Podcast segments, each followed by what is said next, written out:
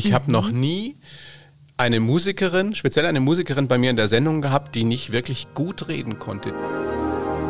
Wenn ich in diesem Job eins gelernt habe, dann, dass es kein Schwarz und Weiß gibt, sondern dass es so viele Grautöne oder Farben gibt, äh, wie man sie sich noch nicht mal ansatzweise vorstellen kann. Ich bin total bewegt von der Musik und würde gerne meiner Begeisterung Ausdruck verleihen, habe aber gleichzeitig schon wieder im Hinterkopf, ich kann doch jetzt nicht. Ja? Darf ich dich noch was fragen? Ja. Wo wir jetzt so gemütlich beisammen sitzen hier. Was macht eigentlich der Mann an der Pauke die ganze Zeit? Hallo zusammen. Ich bin Anne Schönholz und ich bin Geigerin beim Sinfonieorchester des Bayerischen Rundfunks oder kurz einfach BRSO. In diesem Podcast möchte ich euch unser Orchesterleben von allen Seiten zeigen. Hier erfahrt ihr, wie wir Musiker wirklich ticken und was bei uns alles auf und vor allem auch hinter der Bühne so los ist. Wahrscheinlich habt ihr euch auch schon öfter gedacht, so ein großer musikalischer Apparat mit teilweise über 100 Menschen auf der Bühne, das kann ja eigentlich nur funktionieren wie in anderen Betrieben sozusagen auch, wo so viele Menschen arbeiten. Nämlich in einem Orchester muss man auch gut kommunizieren. Und zwar untereinander im großen Kollektiv der Musikerinnen und Musiker und natürlich auch mit der Dirigentin oder dem Dirigenten. Über Blicke, über Atmung und natürlich über die Musik läuft das bei uns im Orchester. Und um das mal ein bisschen für euch aufzudröseln, habe ich einen Experten zu mir in den BSO-Container eingeladen, der sich nach über 2500 Interviews mit dem Thema Kommunikation wirklich auskennen muss. Der Moderator Thorsten Otto. Eigentlich ist er ja ein BR-Kollege von mir. Er moderiert bei Bayern 1 die Sendung Die blaue Couch und ich durfte auch gerade auf dieser blauen Couch bei ihm zu Gast sein. Besonders schön finde ich, dass wir quasi getauscht haben und er eben heute dann mein Gast ist. Gemeinsam gehen wir der Kommunikation im Orchester auf den Grund. Wir sprechen über peinliche Interviewsituationen und Lachflashs auf der Bühne.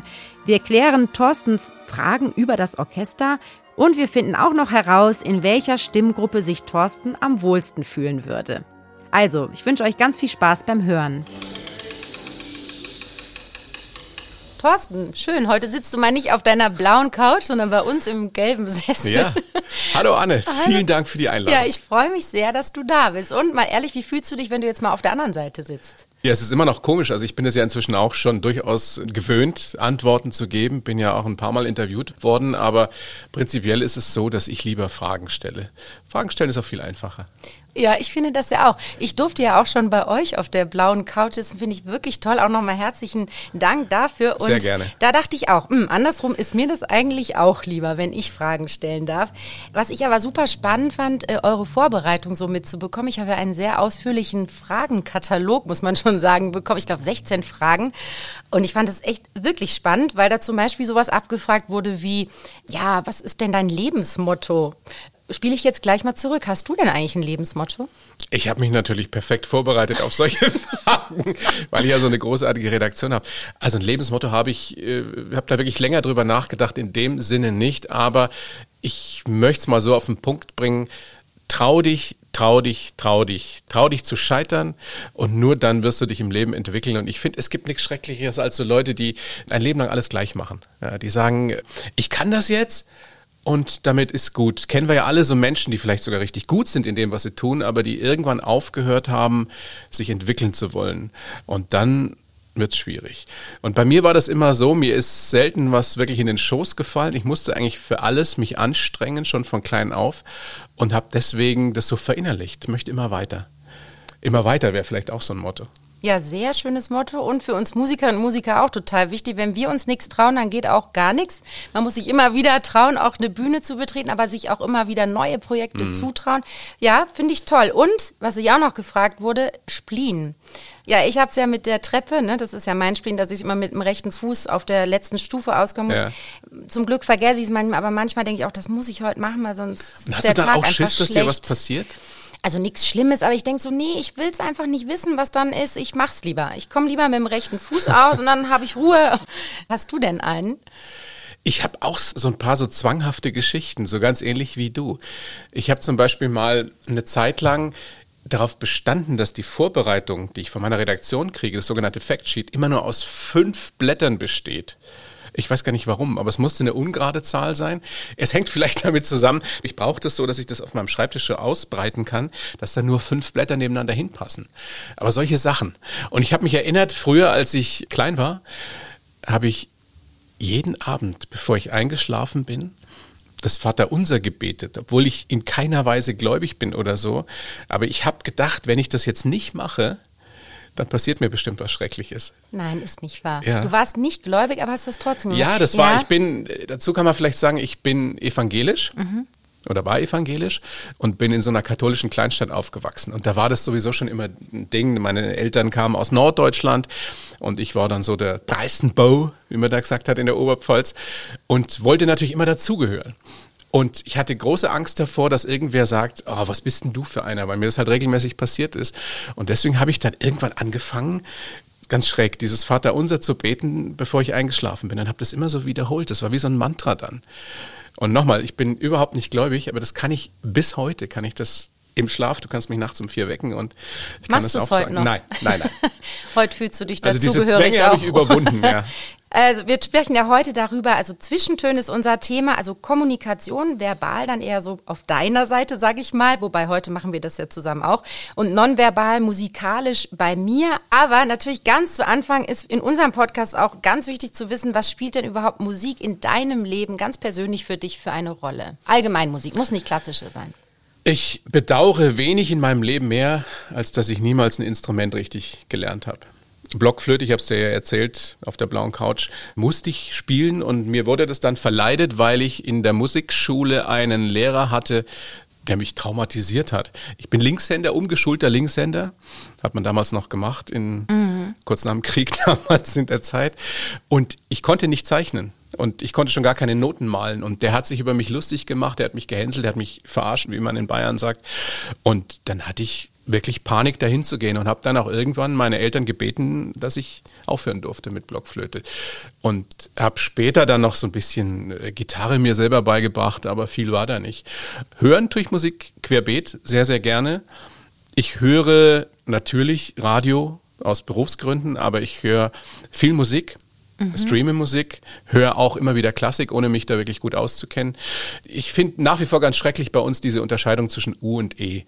Für ja. mich gibt's gute Musik, beziehungsweise Musik, die mir gefällt und Musik, die mir nicht gefällt, weil sie vielleicht auch nicht gut gemacht ist. Aber ich würde niemals unterscheiden zwischen klassischer Musik als ernsthafter Musik und, und, und Rockmusik oder Popmusik als, als Unterhaltungsmusik. Eigentlich wollen wir diese Unterscheidung in E- und U-Musik in unserem Podcast gar nicht erwähnen, denn wie Thorsten schon sagt, es gibt einfach gute und schlechte Musik oder einfach Musik, die man selber unterhaltend oder eher ernsthaft findet. Aber wenn es schon angesprochen wird, kann man doch noch mal zur Erklärung sagen, woher diese Begriffe überhaupt kommen. Es ist nämlich die GEMA, die in ernste Musik, Unterhaltungsmusik und funktionale Musik unterteilt. Und je nachdem, welche Musik ein Künstler macht, wird er dann entsprechend vergütet. Dabei ist es gar nicht so einfach zu sagen, ob Jazz jetzt ernst oder unterhaltend ist und waren nicht auch viele klassische Sinfonien zur Unterhaltung gedacht? Also E- und U-Kategorien sind mehr als fragwürdig. Aber leider hält sich diese Unterteilung auch heute noch im alltäglichen Gebrauch ziemlich hartnäckig. Das war bei mir ähm, zu Hause als Kind so. Mein Vater, der war ein großer Klassikfan, Bach-Fan. Mhm. Und bei uns wurden Bach-Kantaten, brandenburgischen Konzerte und so weiter rauf und runter gehört. Alles andere durfte zumindest in seiner Gegenwart nicht stattfinden. Das war doch keine richtige Musik. Ah, zum Beispiel, also wenn da jetzt Jazz wenn ich jetzt gelaufen wäre, ja, Jazz wäre, wäre vielleicht noch gegangen, aber das, damit bin ich nicht aufgewachsen. Ja. Aber wenn ich ihm zum Beispiel Bruce Springsteen vorgespielt habe oder Westernhagen, den ich als Jugendlicher großartig fand, dann habe ich gesagt, was ist das denn? Naja, das kann man schon mal hören, aber das ist, das ist doch kein Bach. So. Aha. Und ich bin so gestrickt und es war damals schon so, dass ich da natürlich rebelliert habe. Und ich habe dann ganz lange keine Klassik gehört, weil ich gesagt habe, das ist für mich alles so verbunden mit einer bornierten elitären Spießigkeit, was es ja dann gar nicht ist, wenn man sich wirklich damit beschäftigt. Aber es gibt immer noch diese Enklaven und das würde ich gerne von dir wissen, wie das denn heute ist. Ja, wir haben gestern darüber geredet, dass es oft so steif ist, wenn man in so ein Klassikkonzert geht. Du hast gesagt, es ist gar nicht mehr so. Es ist nicht mehr so. Ich habe das ja gestern bei unserem Gespräch aufgegriffen, weil du meintest, ja, ich gehe auch nicht ganz so gern ins Konzert, weil ich dann ja. denke, oh, jetzt muss ich mich schick machen und so. Da wollte ich dir schon mal diese Hürde oder diese Angst ein bisschen nehmen. Das ist, finde ich, schon anders geworden. Was natürlich immer noch ähnlich ist, sind so diese Auftrittsstrukturen zum Beispiel mit Frack und alle gehen brav hintereinander, stehen dann neben ihrem Stuhl und dann versucht man freundlich zu schauen, auch wenn es einem nicht so gut geht. Ja. Und dann setzen sich alle Zeit gleich hin, alle sind schwarz gekleidet und dann im Publikum darf man eigentlich möglichst nicht reden. Also ja, ist, du darfst nicht mal von da aus atmen und du darfst nicht klatschen, wann atmen du willst. darf man schon. Mir geht es zum Beispiel manchmal so, ich bin total bewegt von der Musik und würde gerne meiner Begeisterung Ausdruck verleihen, habe aber gleichzeitig schon wieder im Hinterkopf, ich kann doch jetzt nicht. Ja? Am liebsten würde ich sagen, wow, dann, ja? Was, ja. das kannst, kannst, du bis heute nicht machen in einem klassischen Konzert. Mm, ah, Warum ist, nicht? Also es gibt zwei Sachen. Auf der einen Seite finde ich was daran gut und auf der anderen Seite was daran sehr schlecht, denn es gibt natürlich auch bei uns wirklich Spannungsabläufe und auch Momente, wo es wunderschön ist, gemeinsam mit dem Publikum diesen Spannungsbogen in der Stille gemeinsam zu erleben. Und das stört tatsächlich, wenn dann Thorsten Otto ruft, yeah! Aber auf der anderen Hast Seite. Hast du schon mal erlebt, dass du mich schon mal yeah rufen Du wolltest es gerne machen.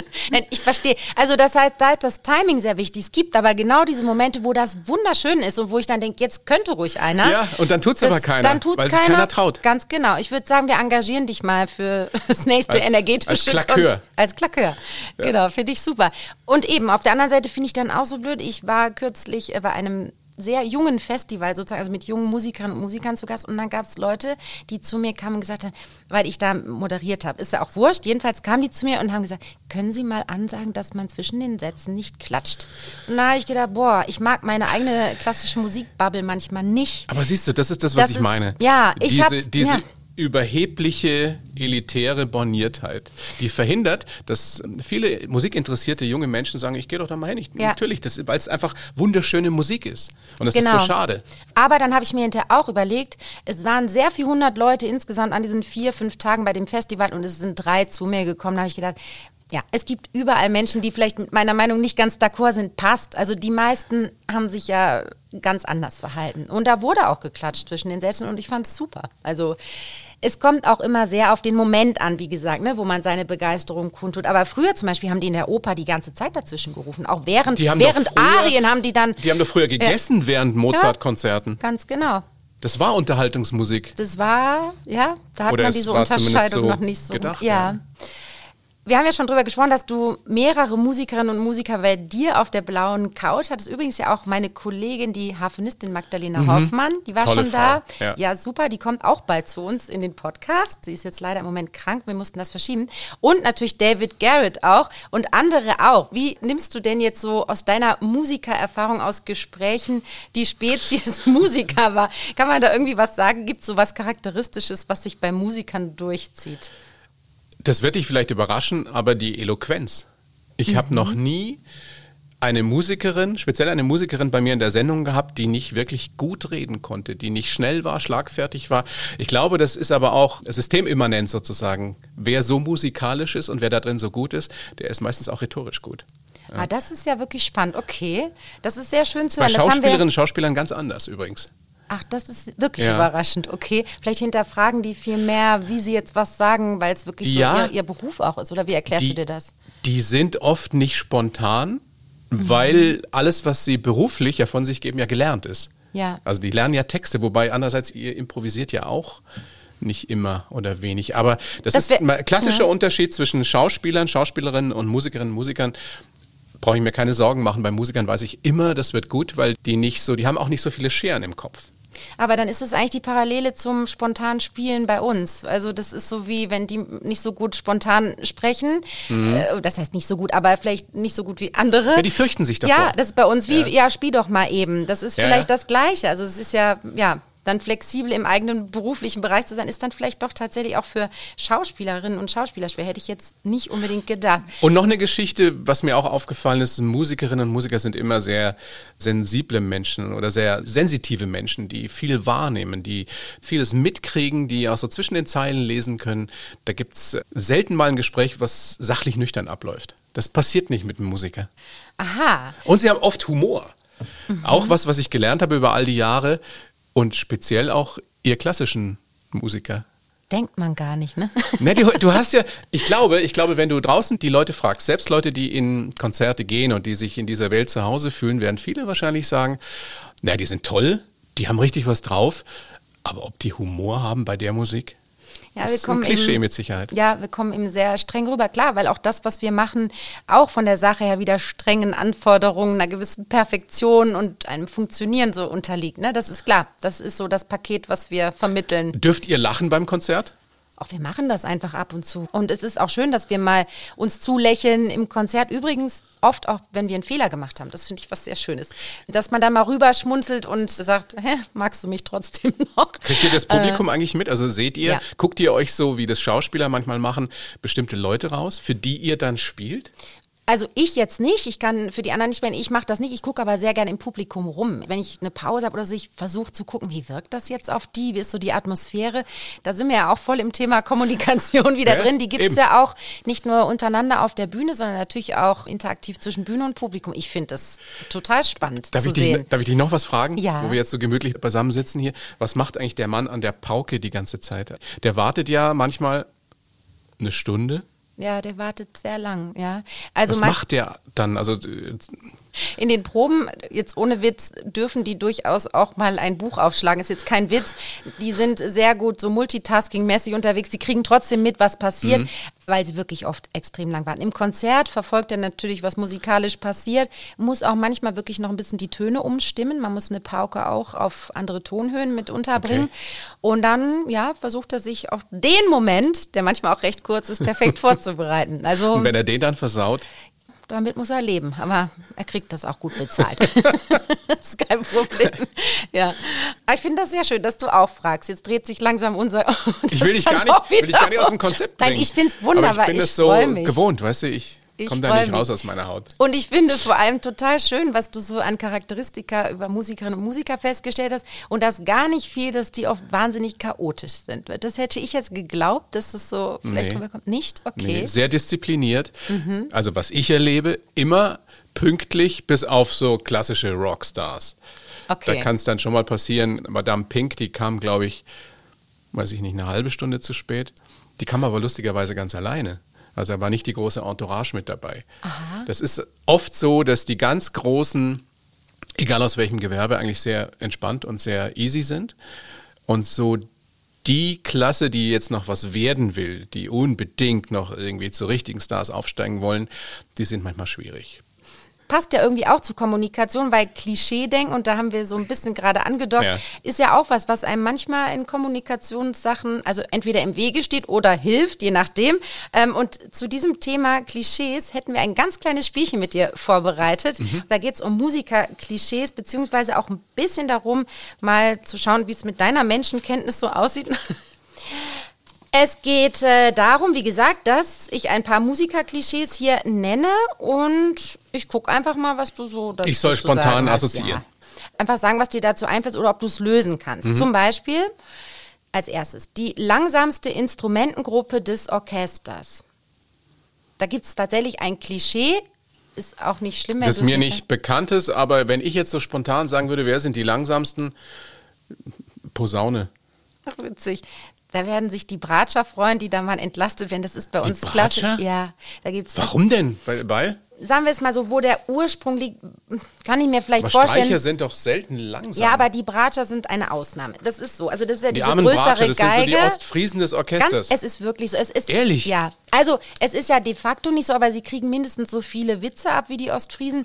Aber wieso lernt dann jemand freiwillig Bratsche, wenn er dann nur Nein. verhohnepiepelt wird? Es danach? ist ja so, also man muss ganz andere Qualitäten mitbringen. Man muss zum Beispiel dieses größere Ding sozusagen auch zum Schwingen bringen und auch wirklich ein Gespür für diese Tongebung haben. Tatsächlich ist es für manche toll, die größer sind, die atmen einfach auf, wenn sie von der Geige wegkommen und die also bratschen, weil die Proportion, so der, der, der du bist der perfekte Bratscher. Jetzt äh, nächstes Klischee, mal gucken, ob du das löst. Die okay. trinkfreudigste Instrumentengruppe des Orchesters. Da gibt es auch ein Klischee. Wer trinkt denn so am liebsten? Also geht natürlich um alkoholische Getränke. Ja, ist schon klar. Ich sage jetzt immer Posaune. Super, Stimmt. denn ganz allgemein ist das das Blech, die Blechbläser. Und Die da Blech- gehören die Posaunen Die dazu. saufen am meisten. Es ist ja ein Klischee. Ich möchte das hier auch nochmal betonen Ja, aber an in Klischees Bezug ist ja auf die manchmal was dran. Ja, also die können schon richtig gut trinken, aber wir Streicher, wir ziehen auch nach. Also das, und das stimmt auch natürlich so nicht. Aber es ist galt früher wirklich so, ja, die sind, die sind sehr entspannt oft, das muss man wirklich sagen. Also was erstaunlich ist, weil sie ja einen sehr schweren Job haben, die sitzen wahnsinnig oft rum und dann kommt auf den Punkt wirklich was unfassbar Schweres, was die zu spielen haben. Aber vielleicht ist das genau die Gegenreaktion, dass sie wissen, wenn ich jetzt auch noch ein super gestresster Typ bin, dann klappt das nicht. Die sind wirklich oft sehr relaxed und Ja, ja, die haben ja auch nicht so viel zu blasen. Oft. wir haben eben oft nicht so viel zu tun, aber es ist sehr anspruchsvoll und ich glaube, da hilft denen einfach, wenn sie so feiern und versuchen zu vergessen, Gegen dass Feiern sie ist so nichts einzuwenden. Nee, Wenn du dann noch äh, spielen kannst. das können die. Und deshalb, aber wie gesagt, es geht hier um Klischees, ich möchte Ja. das nochmal betonen. Die Wahrheit ist davon. Aber interessant, ich lerne schon wieder was dazu. Ja, das war der Sinn dieses Spiels. Also, nächstes Klischee unter Orchestermusikern. Ja. Das sind die Diven des Orchesters. Der Mann an der Pauke ist es nicht. Oh, wobei der hat bei uns manchmal auch was Dievenhaftes. Also insofern, dass er voll Starflair hat da die. Bratschistinnen sind es auch nicht. Nee. Die Violonistinnen. Ja, das ist das Klischee, dass die ersten Geigen. Die ersten Geigen, Ja, ne? die ersten Geigen gelten. Ja, ich bin ja nun mal eine von denen, deshalb streite ich das jetzt natürlich ab. Aber man sagt es so, man, es gibt ja auch dieses Sprichwort, da will immer jemand die erste Geige spielen. Und ja, Gibt es da, gibt's da manchmal Stress? Wer erste Geige sein darf? Im Orchester ist das fix, da wird nicht gewechselt. Du spielst für diesen Job Ja. vor, entweder du gehörst zu den ersten Geigen oder zu den zweiten Geigen. In der Kammermusik überlegt man sich dann, wenn man zusammenspielt, wer macht was. Nee, Stress gibt es da eigentlich nicht. Mm-mm. Aber es ist schon auch eine Typsache, ob Geht man. es rein nach sagt- Leistung? Also sind es immer die Besten? Nein, das ist kein Niveauunterschied, ob man in den ersten oder in den zweiten Geigen spielt. Es ist einfach eine andere musikalische Funktion, die man hat. Und ja, Du siehst, du hast es hier mit einem Laien zu tun. Ich finde das wunderbar, das werde ich ja sehr oft gefragt. Ich habe ja auch schon mal erzählt, dass ich, weiß nicht, ob du das äh, auch schon mal von einem Musiker gehört hast, ich bin, werde manchmal auf diesen Kasten angesprochen, den Ja. ich auf meinem Rücken habe. Und es ist sehr gut, wenn dann schon jemand kommt und sagt, das, das ist eine Geige, oder? Dann sage ich, ja, genau, sieht man ja nicht unbedingt super, ist eine Geige. Und dann kommt manchmal die Frage, was ist es denn? Ist es eine erste oder eine zweite Geige? Das finde ich wahnsinnig schön. Und ich weiß immer gar nicht, was ich sagen soll. Und dann, die Frage kriegst du ernsthaft gestellt? ja. Also es ist mir bisher nur ein, zwei Mal passiert und da sage ich ja, man kann beides darauf spielen und dann sind die ganz begeistert und fragen, wie teuer das war. Was mir ja aufgefallen ist, als du bei mir zu Gast warst, dass du so bescheiden bist. Ach so, Weil das ich, ist mir jetzt bei ich habe immer so eine Hochachtung, also wirklich im, im besten Sinne Respekt vor Menschen, die so gut sind in dem, was sie tun. Und ihr seid ja ein Weltklasse-Orchester. Ich habe gedacht, die kommt jetzt mit der Limousine, mit eigenem Chauffeur und Ich weiß auch nicht, das hat der BR irgendwann abgeschafft. Ich weiß auch nicht warum. Nee. Ich komme mit dem Fahrrad und das passt. Das letzte Klischee von unserem Spiel, Klischees unter Orchestermusikern. Ja. Die Instrumentengruppe, bei der eh immer alles Zufall ist, alles Zufall. was da so rauskommt. Keine Ahnung. Wie soll da alles Zufall sein? Das ist ein Klischee. Mhm. Über diese Es ist ja ein Spaßklischee, Ja. aber es sind die Hornisten und es ist tatsächlich Wieso? interessant, weil das ein so heikles Instrument ist. Ich habe ja auch schon eine Folge mit unserem Solohornisten ähm, Ja. Carsten Duffin aufgenommen. Es ist unwahrscheinlich schwer, die richtigen Töne zu treffen. Also das, ja, aber die haben das doch gelernt. die haben das gelernt, aber es gibt natürlich Instrumente, wo das leichter ist. Ich sag mal, auf dem Klavier, da sind die Töne eh schon fertig. Gut, du solltest auch den richtigen da treffen, aber da ist es viel schwerer, weil du mit der Lippenspannung und dem Atem so fein da taktieren musst. Es ist wirklich schwer. Gibt es da Eifersüchteleien untereinander? Ich habe gelesen, wer ist das bei euch im Orchester, der nach vier Jahren schon im- im Orchester war? Das wäre ja mit der Geige oder auch mit dem Horn sicherlich unmöglich. Das war ein Hornist. Das war ein Hornist? Ja, der ist einfach unfassbar begabt. Ja. Das ist Norbert Dausacker. Der hat mit 14 überhaupt zum allerersten Mal Horn gespielt und mit 18 war er Mitglied, oder 18 oder 19, möchte mich jetzt nicht äh, festlegen, war er Mitglied im Sinfonieorchester des Bayerischen Wow. Rundfunks. Der ist einfach unfassbar begabt. Das muss man aussagen, wenn man da eine Begabung hat für den sogenannten Ansatz, heißt das dann bei den äh, Blechblasinstrumenten, dann kann das auch sehr schnell gehen. Und sie haben wiederum nicht die Masse von Literatur, die sie einstudieren müssen. Wenn sie das ganz gut können, dann landen die mitunter oft auf tollen Stellen. Aber es bleibt dann super anspruchsvoll. ein Wunderkind. Ein Wunderkind, ja. Also das war unser Spielchen. Wir haben beide was gelernt und ich möchte noch mal betonen, es geht um witzige Klischees und der Wahrheitsgehalt ist natürlich. Gibt es da noch viel mehr Klischees? Ah, das waren jetzt schon so die Haupt. Gibt es auch Klischees, die zutreffen? Wir haben ja schon über die Bratschen gesprochen. nee. Ein ähm, Groß geht raus an alle Bratschistinnen nein, und Bratschen. Nein. Aber mal zu deinem Klischee denken. Ja. Hast du Klischee, viele Klischees im Kopf? Ich hatte, als ich jünger war, viel mehr Klischees im Kopf weil ich bin durch den Sport sozialisiert. Ich habe Tennis gespielt, relativ hochklassig, und dann Basketball, sogar mal Bundesliga gespielt. Und da brauchst du natürlich ein gewisses gesundes Selbstvertrauen was sich auf den Sport, den du ausübst, bezieht. Und da war ich schon lange so der Meinung, ja, ich kann das und weiß alles und zumindest alles, was damit zusammenhängt. Und das überträgt sich natürlich auch auf das, was du dann später vielleicht so beruflich tust oder im Studium tust. Dann habe ich Jura studiert, dann habe ich den Journalismus für mich entdeckt. Und wenn ich so zurückdenke an den Thorsten Otto mit so Ende 20, 30, ich glaube, ich war ein ziemlicher Arsch, weil ich so ein, nicht so ein Klugscheißer war, aber so sicherlich arrogant rüberkam. Mhm. Auch in deinem Beruf als Moderator, du hast ja ganz viele Gäste, die aus ganz unterschiedlichen mhm. Bereichen kommen. Hast du da manchmal gedacht, ah, jetzt kommt dann der aus dem und dem Bereich, der ist bestimmt so das hatte so. Ich, das hatte ja? ich am Anfang also, ganz viel. Aha. Aber es wurde immer weniger über die vielen Jahre und die vielen Begegnungen mit den Menschen. Und wenn ich in diesem Job eins gelernt habe, dann, dass es kein Schwarz und Weiß gibt, sondern dass es so viele Grautöne oder Farben gibt, äh, wie man sie sich noch nicht mal ansatzweise vorstellen kann. Das hat mir sehr geholfen persönlich in meiner Entwicklung und das darfst du nur meinem Chef gar nicht sagen. Eigentlich müsste ich da wirklich manchmal noch Geld mitbringen. Kannst dir vorstellen, wenn du 2500 Leute triffst aus den unterschiedlichsten äh, Bereichen, mit den unterschiedlichsten Berufen, unterschiedlichsten Lebensentwürfen. Ich habe mir da so viel für mich persönlich abschauen können und so viel gelernt. Das ist unbezahlbar. Das glaube ich wirklich. Ich meine das tot ernst. Ja, also das ja. ist jetzt kein blöder Spruch. Das ist so. Das ist wirklich toll. Vor allem ich kann es ja auch wirklich nur bestätigen, du ja. bist auch sehr nah an dem Menschen dran, durch deine Gesprächsführung, auch schon durch den Fragebogen, den man vorher bekommt, ja. wirklich. Also da ja, werden ja sehr einfach interessiert. Weißt ich, ich muss mich nicht zwingen dazu. Es gibt ja viele Talkmasterinnen und Talkmaster, bei denen du, wenn du das jetzt so professionell verfolgst, schon das Gefühl hat, hast, das ist deren Beruf, die machen es sehr, sehr gut. Aber so wirklich interessieren sie sich für ihren Gast gerade? Und ja. das verstehe ich, wenn du dich dafür anstrengen musst. Ich muss mich nicht anstrengen, weil ich einfach bei jedem Menschen denke, da entdecke ich jetzt wieder irgendwas, was mir weiterhilft. Im Endeffekt ist es total egoistisch, ja, was ich da mache. Naja, das würde ich nicht sagen, aber so bist du halt veranlagt. Ja. Das ist natürlich schön, weil du selber, wie du sagst, dann unheimlich viel für dich ja. als Person auch da rausziehst. Glaubst du, dass es ein Muss für einen Moderator ist, eine sehr gute Menschenkenntnis oder eine große Sensibilität, wir haben eben schon darüber gesprochen, wirklich zu haben? Sollte man das wirklich mitbringen? Naja, ein Muss ist es nicht, aber wenn du das gut machen willst, dann ist es Voraussetzung. Wenn du kein empathischer Mensch bist, wirst du niemals ein gutes Gespräch führen können, egal ob jetzt im privaten Bereich oder wenn du es beruflich machst, so wie ich als Moderator.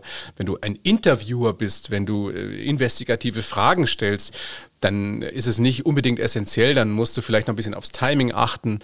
Aber wenn du einen Menschen dazu bringen willst, dass er sich öffnet, dass ein Gespräch entsteht, bei dem beide das Gefühl haben, auf Augenhöhe, ich höre dem anderen zu, ich lerne vielleicht was, ich gebe aber auch was von mir.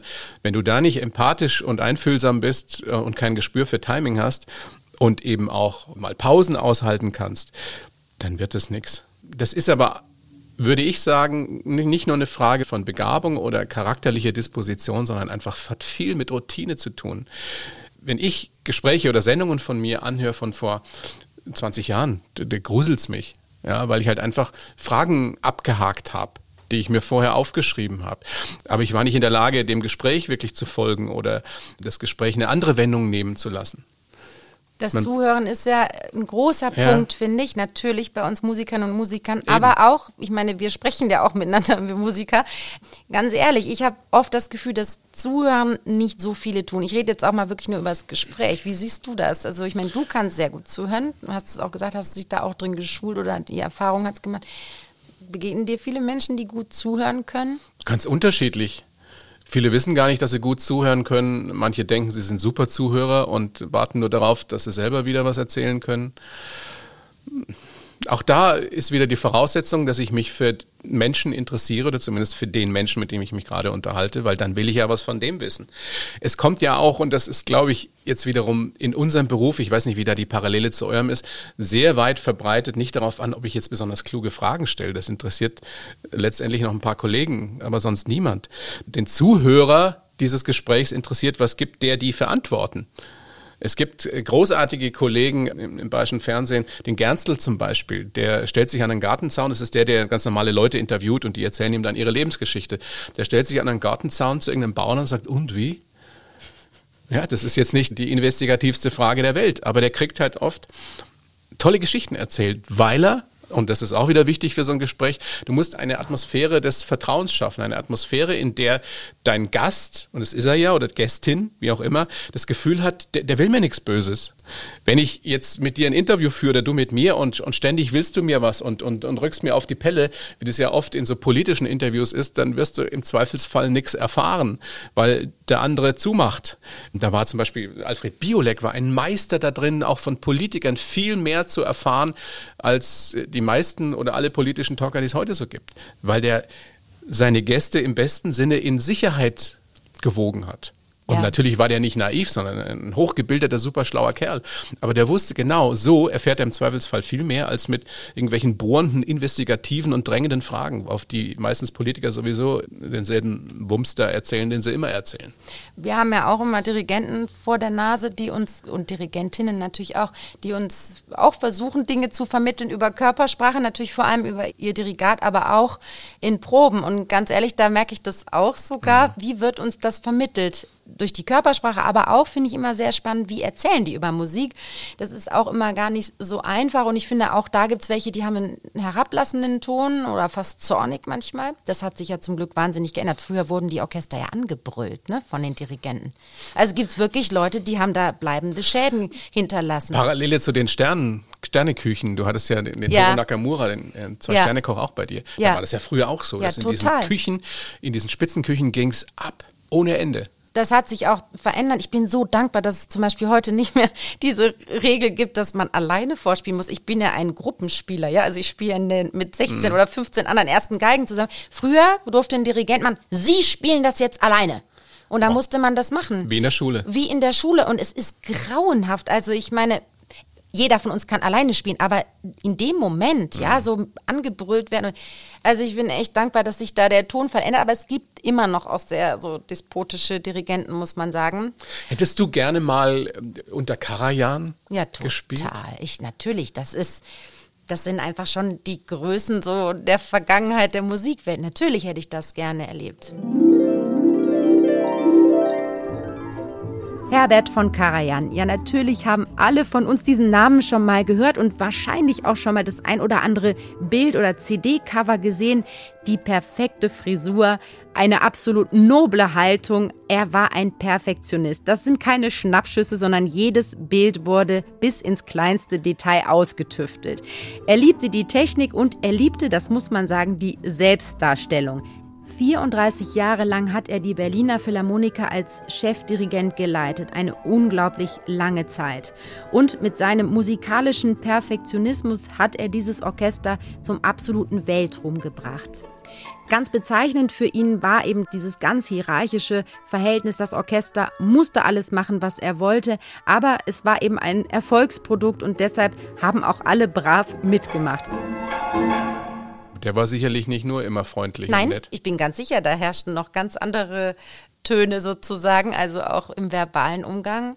Das hat sich wirklich verändert. Aber zum Beispiel jetzt Sir Simon Rattle, unser zukünftiger Chefdirigent, über sein Sprechen schafft er aus uns bessere Musik rauszuholen. Das ist wirklich so. Also auch über sein Dirigat, aber seine Art schafft bei uns so eine Lust, das jetzt richtig toll zu machen. Also ich will immer wirklich mein Bestes geben, wenn er da ist, weil man ihn so mag und er gibt uns diesen Respekt auch und er hat so eine Freude strahlt er aus mit uns. Also toll. das ist vielleicht ähnlich ja. wie in so einer Gesprächsführung, ne, wo man er schafft es uns so zu locken, dass wir einfach alles geben.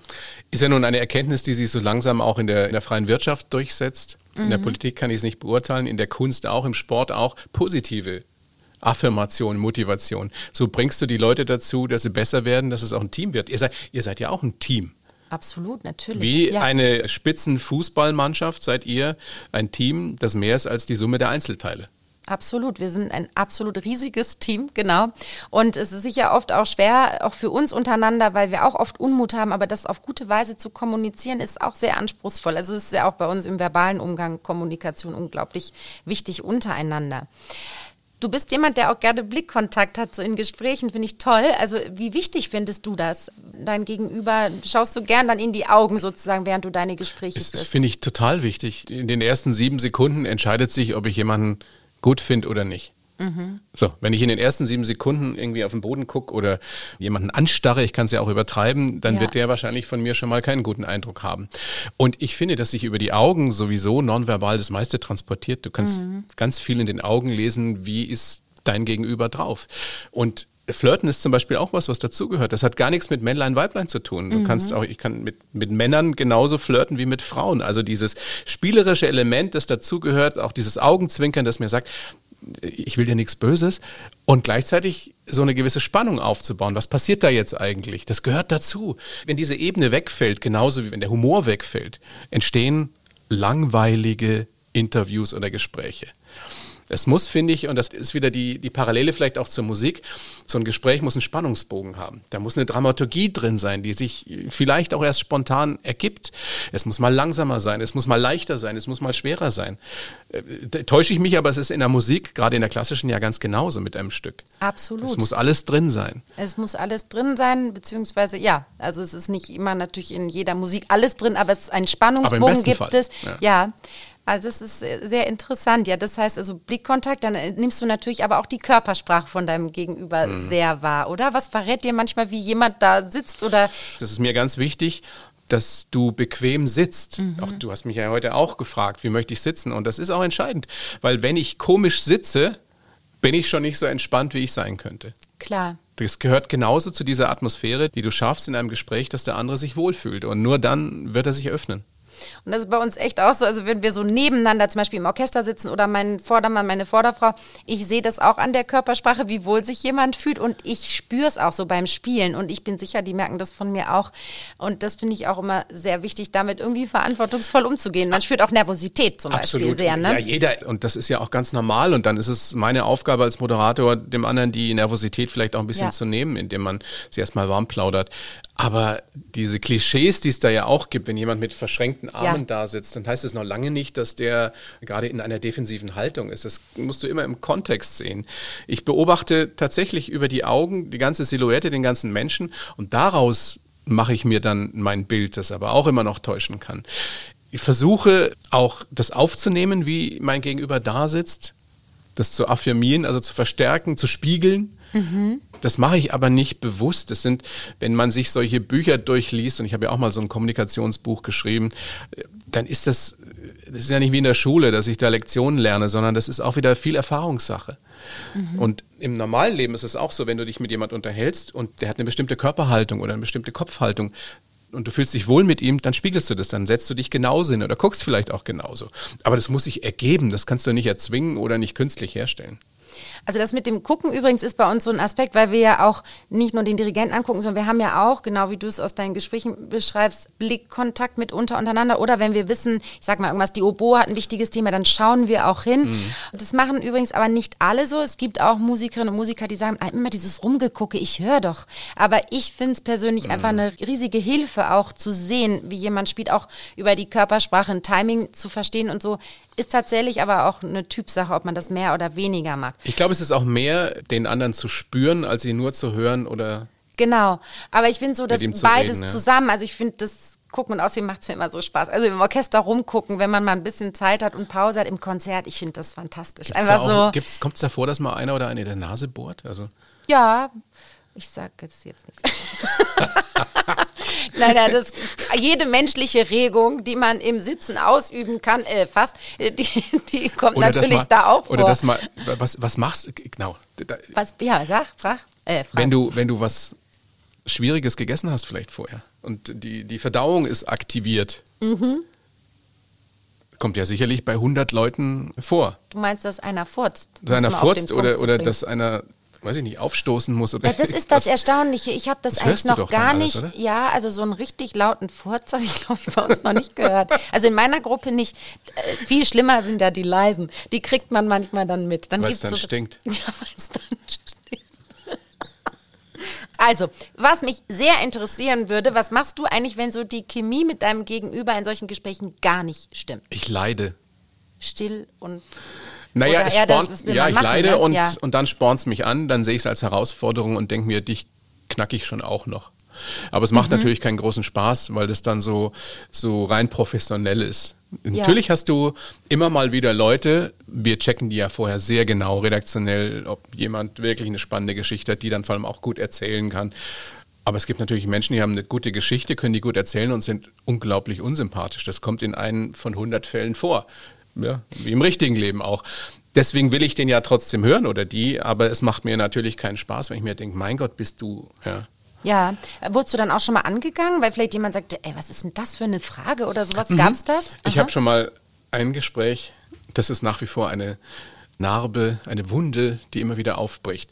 Wir hatten mal ein Gespräch, wir führen manchmal Gespräche per Leitung, das heißt, ich sehe die Gäste nicht. Mhm. Das machen wir eigentlich nur mit Leuten, die auch Profis sind. Und in dem Fall war es eine durchaus bekannte Fernsehmoderatorin, die in Berlin saß. Ich saß in München im Studio und das Gespräch geht los und ich denke mir, das ist eh ganz easy, weil die ist schlagfertig, die ist schnell, die ist lustig. Und die sagt auf jede Frage, nicht übertrieben, in den ersten zehn Minuten, ach, wissen Sie, da möchte ich jetzt nichts zu sagen. Ach, das habe ich doch schon so oft erzählt. Oh, nee, da, da müsst ihr jetzt länger drüber nachdenken. Das ging zehn Minuten so und ich habe schon gedacht, das ist jetzt irgendwie versteckte Kamera. Und nachdem das nicht besser wurde, habe ich dann nach 12, 13 Minuten gesagt, Frau so und so, ich glaube, wir tun uns beide einen Gefallen, wenn wir jetzt aufhören, weil wir kommen heute irgendwie nicht zusammen, das wird nichts. Und dann habe ich gedacht, die sagt, ja, stimmt, ich bin heute schlecht drauf oder was weiß ich, äh, mit ihnen kann ich nicht oder keine Ahnung. Aber was passiert? Die bricht am anderen Ende der Leitung in Tränen aus. Ist also ich in München, sie in Berlin. So, dann höre ich schon 30 Sekunden später, also höre dieses Schluchzen, denke mir, was ist denn jetzt da los? Ich dachte, ich tue uns einen Gefallen. Höre ich den Manager von ihr, der wohl mit im Studio saß, das wird ein Nachspiel haben. Das hat natürlich nie ein Nachspiel gehabt. Ich weiß bis heute nicht, das ist jetzt zwölf Jahre her oder so, was da wirklich der Grund dafür war, was passiert war. Keine Ahnung, ist ja auch egal. Ich überlege immer wieder, ob ich sie mal anrufen und fragen soll. Wird sich gar nicht wahrscheinlich daran erinnern können. Ich träume da manchmal noch von. Es ist wie, ich weiß nicht, ob du das kennst, wie man davon träumt, dass man irgendeine Abi-Prüfung versäumt oder versaut hat. Und so ist es mit diesem Interview. Countvoll. Boah, das klingt wirklich hart. Schau, da muss ich jetzt gleich so mit verschränkten Armen da sitzen. Ja, ist mir gleich aufgefallen, deine Körpersprache. Ja, das ist allerdings sehr schwierig. Aber das war jetzt schon ein, ein Riesenausnahmebeispiel sozusagen. Das ist einmal ne? passiert, ja. ja. Das ist das einzige Interview, das ich jemals abgebrochen habe. Das ist schon eine schreckliche Situation. Du hast schon erzählt, dass du eben sehr, sehr viel durch Erfahrung natürlich gelernt hast. Aber gibt es tatsächlich so Faktoren, wo du sagst, das und das, das übe ich wirklich? Oder ist das einfach eine gute Vorbereitung auf eine mhm. Sendung? Oder was sind so Faktoren, wo du vielleicht genauso wie wir auch in so einen Übemodus rein musst? Was ich immer wieder versuche besser zu machen, ist, Leute nicht zu früh zu unterbrechen was ganz, ganz schwer ist. Wenn du jemanden hast, der ohne Punkt und Komma erzählt und erzählt und vom Hundertsten ins Tausendste kommt, dann musst du den irgendwann unterbrechen, weil sonst entsteht kein Gespräch und es langweilt die Hörer auch, wenn sie dann nur einen reinen Monolog hören. Aber da das richtige Timing zu haben, die richtige Zehntelsekunde manchmal zu erwischen, ist schwer und es ärgert mich wahnsinnig, wenn ich merke, da habe ich jetzt zu früh unterbrochen oder ich habe zu spät unterbrochen, was ich dann oft erst im Nachhinein feststelle. Und deswegen habe ich mir angewöhnt, das ist ein Tipp, den ich weiß gar nicht mehr, von wem ich den mal gekriegt habe. Wenn ich denke, jetzt ist aber gut, dann warte ich noch 15, 20 Sekunden. So lang? Ah, und unterbreche ja dann. Ja, weil, mhm, mhm. weil du hast mich ja jetzt so ein bisschen kennengelernt. Ich bin schon manchmal recht schnell. Und wenn du dann mit jemandem sprichst, der eben langsamer funktioniert, das heißt nicht, dass der langsamer denkt, sondern einfach der spricht langsamer, dann tust du ihm manchmal keinen Gefallen oder ihr damit, wenn du zu früh unterbrichst. Und dann zähle ich bis 15 und unterbreche dann. Oder versuche dann reinzukommen. Man muss ja auch dann wirklich den richtigen Moment erwischen. Ja, also. Das ist etwas, was ich, was ich wirklich immer wieder aufs Neue probiere, wo ich mich auch manchmal konzentrieren muss, dass ich es nicht zu früh mache. Aber auch eher so eine Trainingssache in dem Moment, in wo du es dann machst, ne? wo du dich ja. vielleicht vorher. Ja, das kannst du ja nicht. Nee, kann man, das kannst du ja nicht so. Ja, klar. Üben. Also, das heißt, üben in diesem Sinne eigentlich nicht. Wie sieht es denn eigentlich aus mit Live-Moderation? Machst du das auch? Ganz viel. Ja. Also, jetzt in den letzten mhm. äh, zweieinhalb Jahren eher weniger. Aber ich habe das zum Beispiel lernen müssen, weil ich große, große, wirklich Angst davor hatte, auf eine Bühne zu gehen. Für mich war ganz lange als Teenager, auch noch als junger Mann, eine Horrorvorstellung, eine Rede halten zu müssen. Und zwar ganz egal, ob jetzt in einem kleinen privaten Bereich oder vor Hunderten oder Tausenden von Menschen. Und ich habe das dann aber irgendwann angefangen, weil ich finde es auch so ein Tipp vielleicht für manchen, der uns jetzt gerade zuhört, geh dahin, wo deine Angst ist. Ja, ist ein platter Spruch, aber ist so. Ich habe davon nur profitiert. Ich habe mich irgendwann halt auf eine Bühne gestellt und einfach angefangen. Habe das auf der Bühne gemacht, Gäste interviewt, das ging dann noch schon easy. Dann habe ich ein eigenes Programm auf die Beine gestellt, wo ich am Anfang auch 10 Minuten, 15 Minuten so einen kleinen Stand-up gemacht habe. Das wäre für mich früher undenkbar gewesen. Und das ist natürlich das Tollste, wenn du merkst, du kannst das aber und dieses Lampenfieber ist vielleicht nur ganz am Anfang da und geht dann weg. Und so, so wirst du besser. Und das ist das, was ich mir früher immer gewünscht habe. Ich war ein guter Sportler, aber ich war nie schlagfertig. Ich war nie schlagfertig und ich war nie der, der sich getraut hat, was zu sagen. Ist mir meistens fünf Sekunden zu spät eingefallen oder ich habe mich gar nicht getraut, was zu sagen. Und das wollte ich überwinden. Und deswegen letztendlich ist das der Grund, warum ich das mache, was ich heute mache. Weil ich mich selber therapiert habe, im Ge ist übertrieben, aber zu dem gemacht habe, der ich eigentlich sein wollte. Sind aber ganz viele Moderatoren so. Günter Jauch ist auch so ein Beispiel. Das ist ja eigentlich ein schüchterner, unsicherer Mensch, der aber über all die Jahre und über die Qualitäten, die er hat, zum beliebtesten Deutschen wahrscheinlich immer noch überhaupt geworden ist. Ja.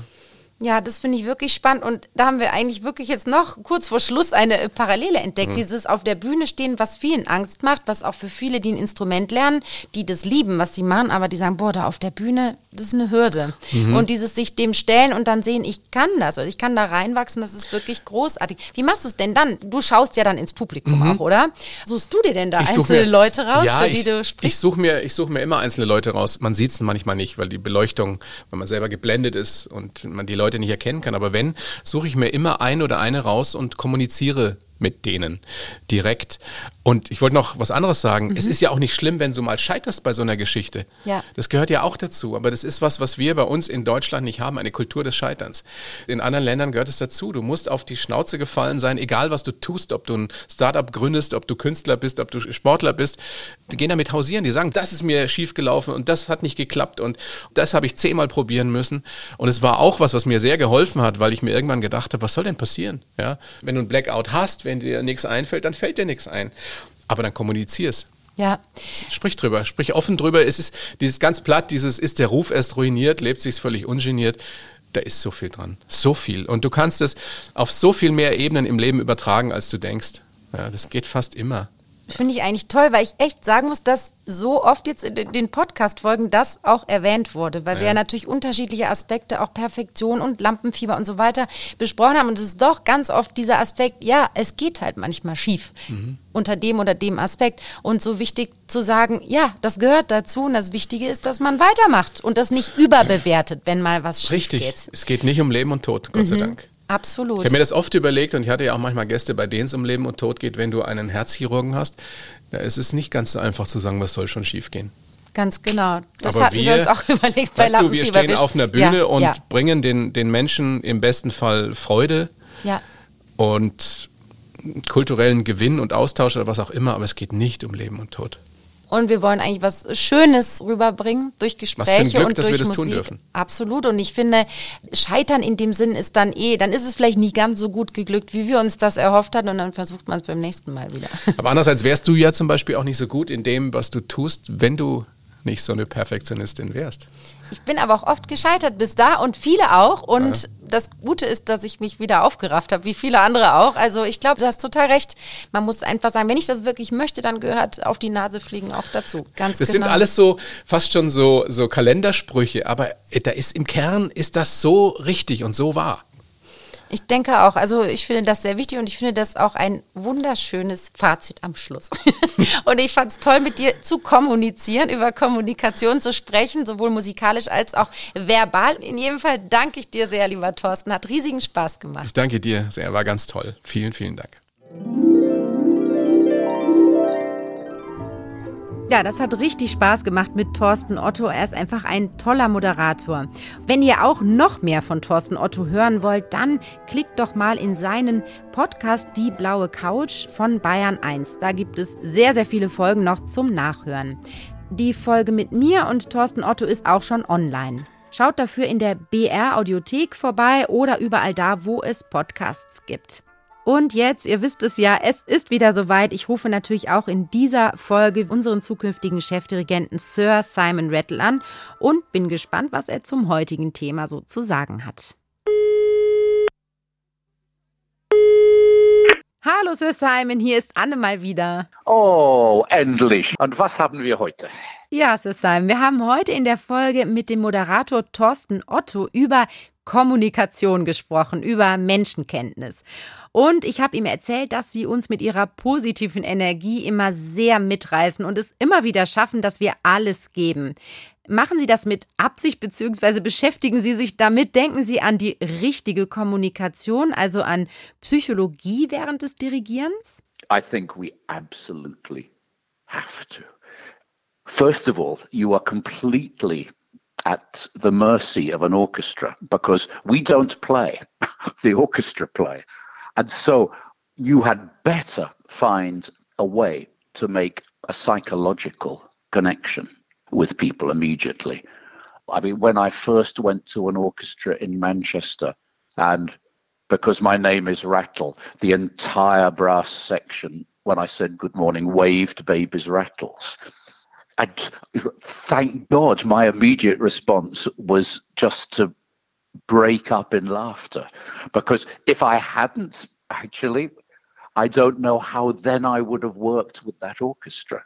That's just when you start. And later, it's how to create an atmosphere where people can give their best. You have to have a smell of when it's too much, when it's time to stop, when it's time to make a joke, where it's time to have a coffee or a gin and tonic or, or, or whatever or, or whatever you need. I think these thoughts go through the brain all the time. Ja, Sisheim, ich finde, Sie haben absolut recht. Wir merken das natürlich auch vom Orchester aus, ob ein Dirigent genau dieses Feingespür für den Moment hat, was er eigentlich mit dem Musizieren noch gar nicht so viel zu tun hat. Also vielen, vielen Dank und ich werde mich natürlich wieder melden. Vielen Dank, Anne. Also Sir Simon hat es ja bestätigt, natürlich ist auch für einen Dirigenten oder eine Dirigentin die richtige Kommunikation oder sagen wir eine psychologisch geschickte Kommunikation mit dem Orchester ganz, ganz wichtig. Denn der Dirigent ist ja vom Orchester abhängig. Die Musikerinnen und Musiker machen die Musik, nicht der Dirigent. Also eine Atmosphäre schaffen, in der die Musikerinnen und Musiker wirklich ihr Bestes geben können, das ist immer ganz wichtig für jeden, der da vorne steht und das Orchester leitet. Und natürlich Humor hilft immer, aber auch eben zu wissen, wann ist ein Orchester erschöpft, wann ist es wieder mal Zeit für eine Pause. Das sind anscheinend immer gar nicht so wichtige Sachen, aber sie wirken sich total auf die Zusammenarbeit und auf das musikalische Produkt am Ende aus. Wenn ihr Fragen, Themenvorschläge, Ideen oder Feedback zu unserem Orchester-Podcast habt, dann schreibt mir einfach über Instagram oder Facebook. BRSO in die Suche eingeben und dann findet ihr uns ganz schnell. Natürlich nehme ich auch gerne wieder eure Ideen mit in die nächsten Podcast-Folgen. Und wenn euch der Podcast gut gefällt, dann abonniert ihn doch gerne, erzählt davon euren Freundinnen, Freunden und Bekannten und lasst mir gerne auch eine gute Bewertung da. Da würde ich mich riesig freuen. Dann macht's ganz gut und bis zum nächsten Mal. Eure Anne Schönholz.